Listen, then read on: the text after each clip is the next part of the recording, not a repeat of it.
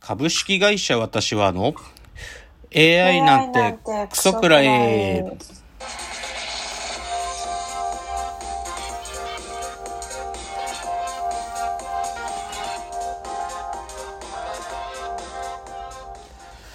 群馬が生んだ怪談時株式会社私は社長の竹之内です。サブカル研修生4代目アシスタントの深谷です。えーこの番組は大喜利 AI を開発する株式会社私は社長の竹之内が AI のことなんかお構いなしに大好きなサブカルチャーについてサブカルリテラシーの低い社員に丁寧にレクチャー言い換えれば無理やり話し相手になってもらう番組です。ということで今日169回なんですけども、はあのお便り届いていましてちょっとお便りの紹介から今日は行きたいと思います。じゃあ深谷さんお願いします。い。はい。ラジオネームドミニクさんからのお便りです。ガンダム会非常に楽しく聞かせていただきました。ちょうどガンダムオリジンを読んだところでしたので、私もストーリーと設定を思い出しながら聞いておりました。ちなみに私は自爆等が有名なガンダムウィングが一番好きです。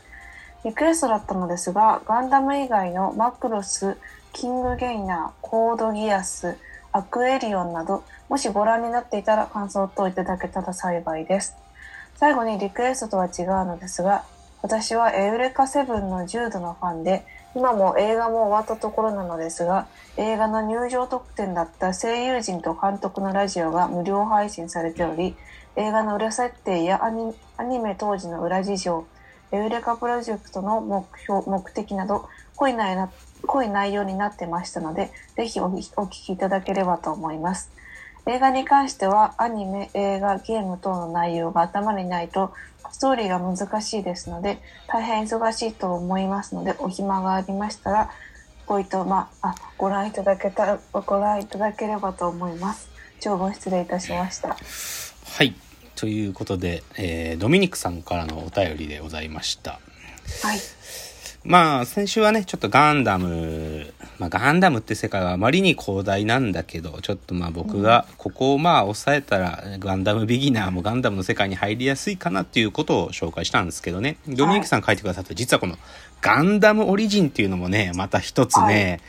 まあ、オリジンって書いてあるぐらいなんで、これはですね、ガンダムの本当に最初のアニメシリーズについて、漫画でね、よりその詳細を書いてったものなんですよ、ガンダムオリジンというのは。で、しあ漫画で詳細に書かれ始めてから多分後にアニメも作られたんだと思うんだけど、つまりより詳細な歴史というか、より詳細なガンダムの話なんですよ、ガンダムオリジンというのは。だからまあ僕も読みましたよ、ガンダムオリジンは。うんあ。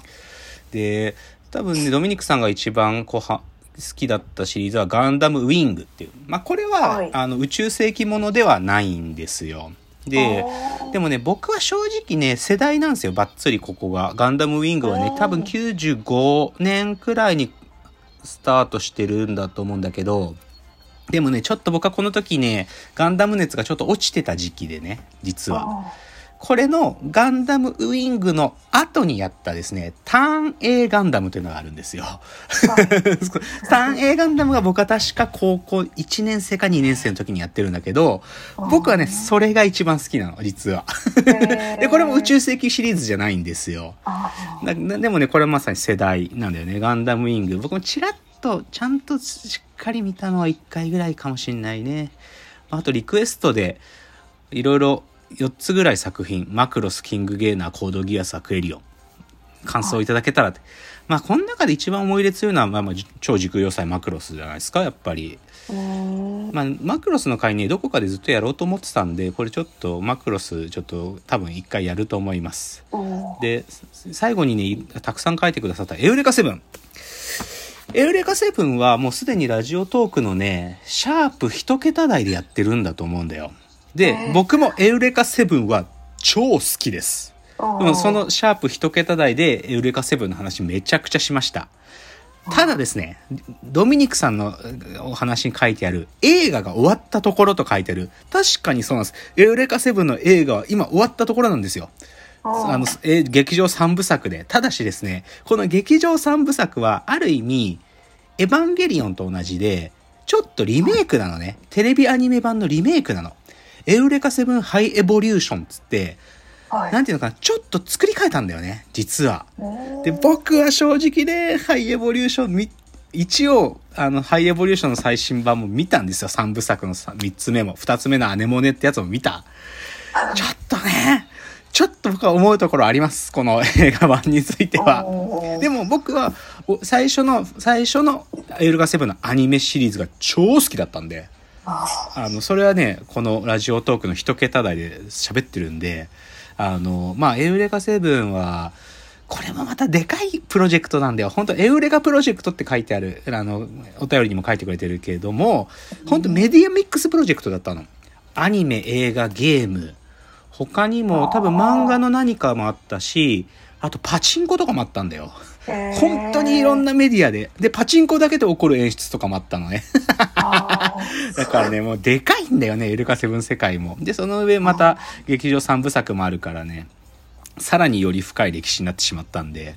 いや、でもエルカセブン好きなんで、またそういう話もしたいなと思います。うんありがとうございます、ドミニクさん。ありがとうございます。で、ちょっとね、これね、いつものこのお便りのフォームじゃない形で来てたちょっと、あの、ご意見があってね、あの、うんまあ僕のさ、仕事の上の関わりがある方たちには、もう僕はもうこんな、は自分がこんなポッドキャストというかラジオトークをしてますなんて絶対言わないんで恥ずかしいから。そんなのさ、言うわけないじゃん。だってこっちはもう勝手なんか息抜きでやってるわけだからさ、はいはい絶対言わないんだけど、なんかね、偶然見つけちゃう人がいるのよ。もうね、たどり着いちゃう人がいて、はいでそれでね、はい聞いてくれてる人とかいるらしいんだよ、なんか。まあ、うん正確には僕も知らないよ、向こうも言ってこないから。だけどちょっとね、はい久しぶりにメールのやり取りした方から来てね、いや、ポッドキャスト聞いてますって書いてあってね。でそれでね、最後の一行でね、ポッドキャストのオフ会をぜひ企画ください。必ず参加しますって書いてあったの。で、これね、ちょっとね、ここの場で断りたい。僕はオフ会なんかしませんよ。僕はオフ会なんてものができるような人間じゃないです、私は。そんな。いや、だから、まあ、100歩譲ってさ、なんかリスナーさんたちが、ご自身たちでオフ会やってくださるのはいいかもしんないけ全然僕はそれに感知しませんよ。けど僕がオフ会をとかはないよ、そりゃ。そういうのが苦手だからこんなネットの隅っこので喋ってるんだからさ。っていうのが、でもちょっとそういうリクエストっていうか書いてあってさ、いや、さ、ちょっとご勘弁をという感じじゃないですか。というので、あの、そういう、まあ、ご意見もあったということを皆さんにご報告でした。じゃあちょっとだけ今週のラジオエンタメライフで。まあ今週はね、ちょっとね、これが今見られるよっていうやつをご紹介すると、あの、僕が数回、まあ半年くらい前かな、紹介した、ちょっと思い出しただけというですね、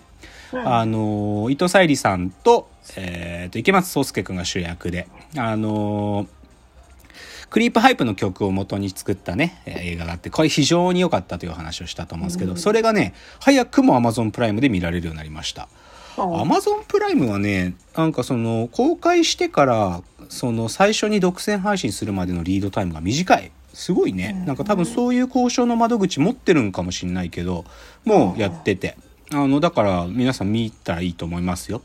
っていうのが一つと、あとね、これちょっと変な話なんだけど、まあ僕はそういう風にさ、新しい、その、え映像配信のさ、サブスクで、今今日は何がは配信が始まるかなみたいなのがまとめてられてるサイトとか見てるんだ見てよくね。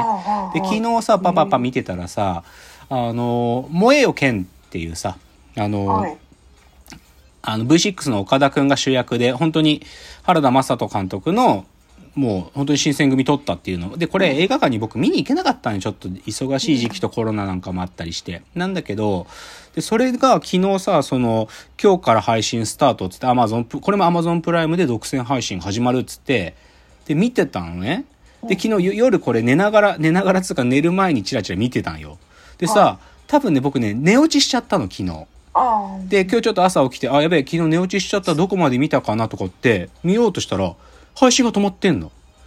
なんか、なんか問題あったんだろうね。だから、昨日の本当に一瞬のじ限定時間だけ多分ね、何か問題がある状態で配信が始まったんだよね。あ。で、多分今見れない。今ね、確認してもらって見れませんよ。だけどね、これ、でもね、寝落ちする前までの僕の感想を言うとね、つまんなかった。なんか、つまんなかったから多分寝落ちしたんだけど、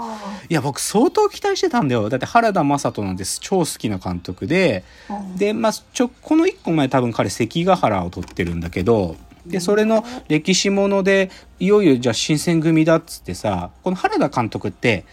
たくさんの人数が出てくる組織を取るのが上手い人なのよ。会社とかね。会社とか陸軍とか。そういう組織をあのラジオトークでも一回原田雅人映画界やってるんだけど、はい。でも、で、新選組なんて一個の組織の話だからさ、うわうん、楽しみまさしくじゃんと思って見たんだけど、つまんなかったんだよね。組織として描けてなかった、今回悪いけど。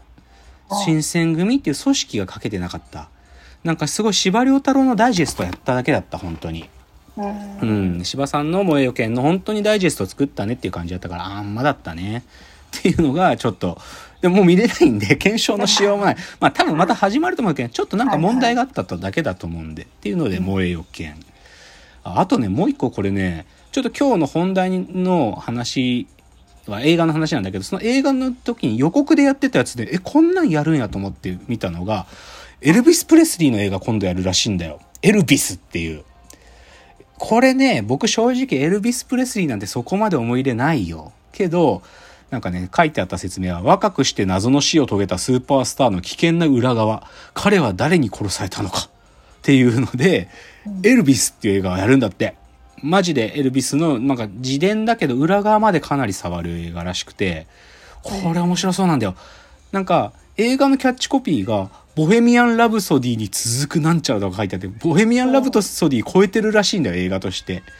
だからそういう、なんていうの、音楽映画多分音楽映画としても一級品だ、なんだという評価だと思うんだけど、あの、ムーラン・ルージュの監督とかが撮ってて、トム・ハンクスとか出てるから結構硬いと思う。硬いっていうのは手堅いと思うんだけどね。ちょっとこれはね、楽しみっつの皆さんにもご報告。うん